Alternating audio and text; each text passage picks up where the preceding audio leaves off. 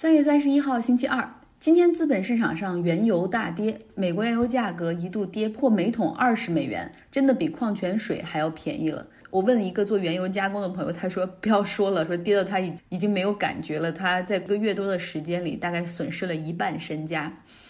那现在呢？市场上需求非常有限，全球国际航班大量停飞，许多国家都要求国民在家办公，要避免非必要的外出，汽车的出行量也是大幅下降。保持社交距离意味着没有出行、没有旅行，工厂也大部分关闭。那全球对能源的需求大大降低，这是需求端哈。那在生产端呢？沙特五月份生产计划也出炉了，要继续保持在每天的产油量在一千二百三十万桶。而且沙特还注明说，因为现在沙特国内需求也降低了，所以他们会。增加出口的量，每天预计出口量达到一千万桶，比现在还要每天多六十万桶。那市场简直是遭遇了供给端和需求端的双杀，所以今天跌的也是大概像美国原油跌了百分之七，北海布伦特原油跌了超过百分之十哈。直到下午，美国和俄罗斯通电话，呼吁不要进行这种无序的价格战，然后大家应该进行谈判，市场的情绪才有所缓和。那特朗普呢？他是有动力去救美国的油气行业的，因为这些油气行业大部分都在共和党所控制的州，比如德州。另外呢，油气行业也一直都是共和党背后的金主。来说说疫情，美国目前有十六万的感染者，死亡人数很快就会接近三千。那么特朗普今天在他的例行发布会上说。美国的新冠病毒检测突破了一百万人，这简直是世界之最！哎，我们做的太棒了，我们检测比任何一个国家检测的都多。实际上，美国的检测远没有意大利和韩国多。那另外呢，特朗普今天还跟州长们开了电话会议，呃，大部分州长都是感谢他哈，感谢他是为了要求更多的援助。其中呢，明尼苏达州的州长说了，我们的检测盒很快就会用光了，请联邦赶紧支援。特朗普说。我们的检测比任何国家的检测数量都多，出检测的结果也都要快。检测对我们来说从来不是问题。我不知道为什么你会缺检测盒，不懂不懂你的问题。所以这就是特朗普的套路。如果有功劳的话，那全归他；如果出了问题，那是你们自己的问题。现在呢，美国各州希望更多的呼吸机。那联邦政府之前支援加州的一百七十台呼吸机全部都有故障。加州的州长 Gavin Newsom 也是决定不要再跟特朗普去去扯皮了，直接送去加州当地的工厂去修。那今天呢，特朗普说了，现在美国有十多个大企业都在生产呼吸机，预计三个月内我们就能向欧洲出口五万台。然后记者就问说，现在我们好像比欧洲更需要呼吸机。特朗普说，哎呀，没问题，我们联邦政府还有五万台呼吸机的储备，只是我还没有发给各州政府罢了。然后，所以大家都不知道哪些话是真的，哪些话是假的。如果你有这么多的储备的话，为什么看着纽约的州长不停的在问你要，然后人死亡人数不停的飙升，而不去支援呢？特朗普每天的疫情简报，他的电视收视率不错，大概全美有八百万人左右去收看。可能这段时间也没什么别的可以看，然后而且大部分人都是在家，出于恐慌，也希望看看这个。总统哈到底都说了些什么？但问题就是特朗普经常给出的信息并不准确，很容易误导百姓。而且共和党的选民中调查显示，百分之八十五的人非常相信他说的话，而共和党的选民中中老年人又占比比较高，他们就是 coronavirus 就受感染最危险的人群。所以现在像 ABC、NBC。MSNBC 他们都有主持人去呼吁电台应该停止去直播特朗普的简报，但是电视台的高层呢，他们想要的是收视率，因为现在已经没有了这种黄金档的体育赛事，然后大部分的事情都跟疫情有关。如如果再没有这个总统的播报的话，他们觉得可能会损失广告。来看看德国的情况吧。德国现在有五点六万个确诊病例，死亡率依旧保持很低，只有百分之零点七二，非常非常的低了。如果我告诉你意大利和西班牙的数据，意大利的死亡率是百分之十点八，西班牙的死亡率是百分之八。所以德国为什么死亡率能够控制在这么低的水平呢？之前我们也说过一次哈，然后现在呢，经过了过去两周，有更多的学者研究和媒体报道。然后大家得出的结论就是，关键就是要 test, track, （quarantine），大量检测、追溯，然后强制隔离。那德国政府做的还比较好的一点，就是他很早就发布了消息，让老年人减少出门，然后禁止养老院的探望。所以现在我们看到，德国平均感染的年龄是四十六岁，而意大利平均感染的年龄是六十三岁。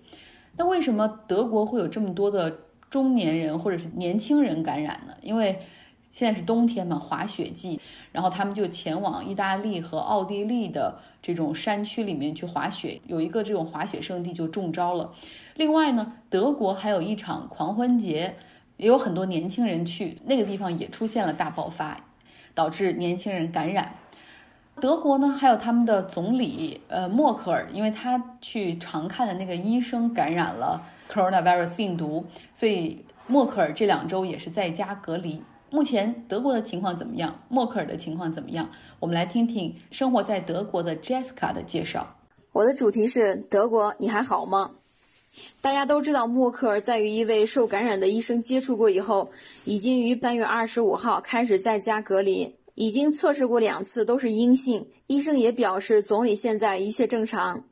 周五晚上，默克尔总理在家中隔离，并发出了一条二十六分三十七秒的音频当中，他首先说道：“人和人已经习惯了聊天和彼此接触，保持良好关系。我期待他再次到来。”但事实就在眼前，今天没有人能清楚地说出这个艰难的时期还要持续多久。我们仍然没有理由放宽要求。我请求你们，请再多一点耐心。他说自己非常了解限制对于人们的生活影响程度，几乎每个人都完全改变了自己的行为方式，要尽量避免不必要的接触。默克尔说：“谢谢你，衷心感谢你。” Danke for ganz harten Dank，这也是本周两句刷屏的话。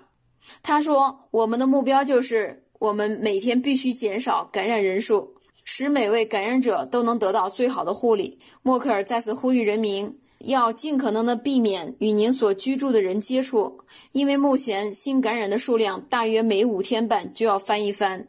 为了防止我们的卫生系统不堪重负，这一时期还将必须持续十天。另一方面，默克尔也对一些担心经济或工作表现出没有耐心的人表示理解，并保证我们正在动员一切力量，在这个不确定的时期为整个国家提供安全。我自己再说一下我的小的感受。我在听完总理近半个小时的访谈以后，第一个感觉就是，总理的麦克风质量这么差吗？简直像机器人在空旷的大山喊麦一样，时而重音，时而断断续续，迅速扫了一眼评论，大部分是：总理现在在外星球办公吗？总理办公条件不行呀？总理隔离条件太差了吧？等等之类。也许就是这样的平民总理，他是住在柏林市区一套一百平米的普通公寓，周五下班会跑到菜市场去买菜。晚上会做一个离子蛋糕给家人吃。在购物方面，购物已经是出门最大的理由了。德国人口密度就比较低，走在街上原本也碰不见人，现在更是看不见人了。我自己一般走在路上不戴口罩，进超市会迅速戴上。超市购物已经在收银处做了一个透明的屏障，收银员戴着手套，但是并没有戴口罩。一个手臂的距离付款，在这里大家还是用纸币结算，所以并没有想象中的仅刷卡或二维码支付。个人生活方面，其实最近自己生病了，不停的看医生，医院很危险，我懂的。我也是有天洗澡照镜子，突然发现身上长了很多红色的小点儿，开始并没有在意，不疼也不痒，之后开始发现密集起来。然后后背也是，之后就是腹部、小臂、小腿都是。在国外生病一般是不会告诉家人的，因为不希望他们替自己担心。就这样野蛮生长了十天以后，我害怕出到脸上或手上，于是开始了在德国看病。之前在德国群里面看到有人发阿里在线问诊，于是咨询这位同学，想先问一下中国的医生。打开支付宝，找到医疗皮肤科，挑了一位副主任级别、好评百分之九十七的医生。他是这样收费的：一百元的图片问诊，并留下详细说明，比如年龄、多久、吃什么药以及什么症状；二百元的十五分钟电话问诊。出于医生说话需要负责任的角度，他只是看图片，所以他不会明确的告诉我我得了什么病。于是，在他推荐了几款药以后，我翻译一下，一刻不停的冲到了药店去买。药店呢，在地面上也标出了两米的排队间隔线，然后告诉我这些是处方药，不能卖，不能出售。在德国看病，一般是先去家庭医生，就是我们所说的小诊所。如果他看不了，会给你开转院单，再去医院，也可以直接去，按预约时间而定。现在疫情期间，一般只接待急诊病人。还是说回自己吧，见到医生以后，他还是挺没有耐心的。听不懂的情况下，我接通了一位德国朋友帮助翻译。医生接的提到的病症发生的原因，这样交谈有十分钟，包括检查。询问、开药、电话，呃，收费是四十五点三八欧和人民币三百六十元。之后拿着处方单去药店买药，呃，十九点九欧和人民币一百六十元。在这里，诊所和药店是分开的。回到家里细算一下，这次生病花了快一百欧。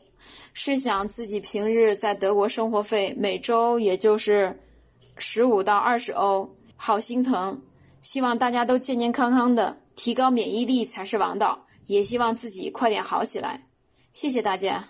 也希望 Jessica 能够赶紧好起来。身在异乡，要照顾好自己。最后来说说以色列，以色列目前有四千六百九十五个感染案例，极端正统派犹太人社区感染率几乎是其他社区的四倍到八倍这么多。像特拉维夫。郊区有一个 Binek Barak，大概百分之九十五的居民是极端正统派犹太人。他们这里的感染人数在过去三天翻了个倍。为什么会这样呢？因为极端正统派是犹太人中最保守的一支，他们最虔诚，基本上拒绝世俗化的现代社会，接受宗教教育，学习宗教经典，然后进行宗教研究。然后他们所倡导的呢是。积极生育，据统计，平均每个家庭有七到八个孩子。那他们的生活水平并不高，因为不工作嘛，主要是依靠以色列的国家资助。但是他们这群人的特点就是对宗教极其的信任，而且大量的信息是从社区内的拉比会议上获得。拉比们也不鼓励这个极端正统派他们去接触主流媒体和互联网上的内容，所以整个社区的信息很闭塞。同时呢，他们对世俗化的政府给出的信息总保持着怀疑的态度。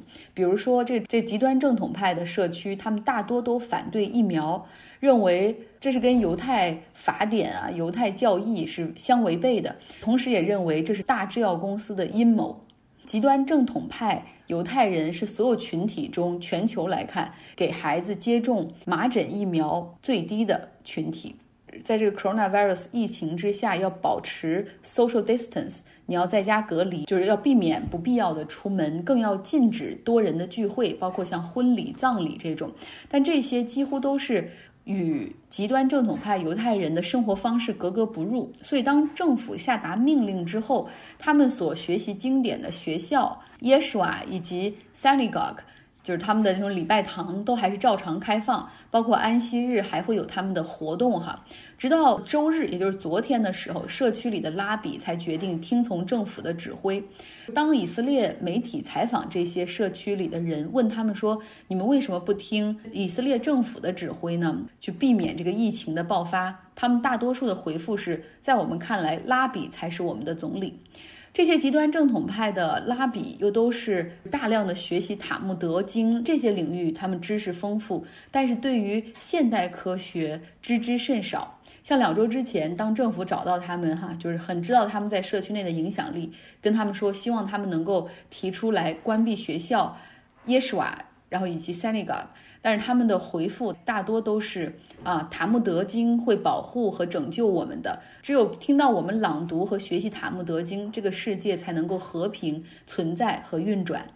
极端正统派犹太人社区里面，有关科学以及自然知识只会出现在小学的部分，在初中和高中就完全没有半点涉及物理、化学、科学、生物这样的知识，就都没有。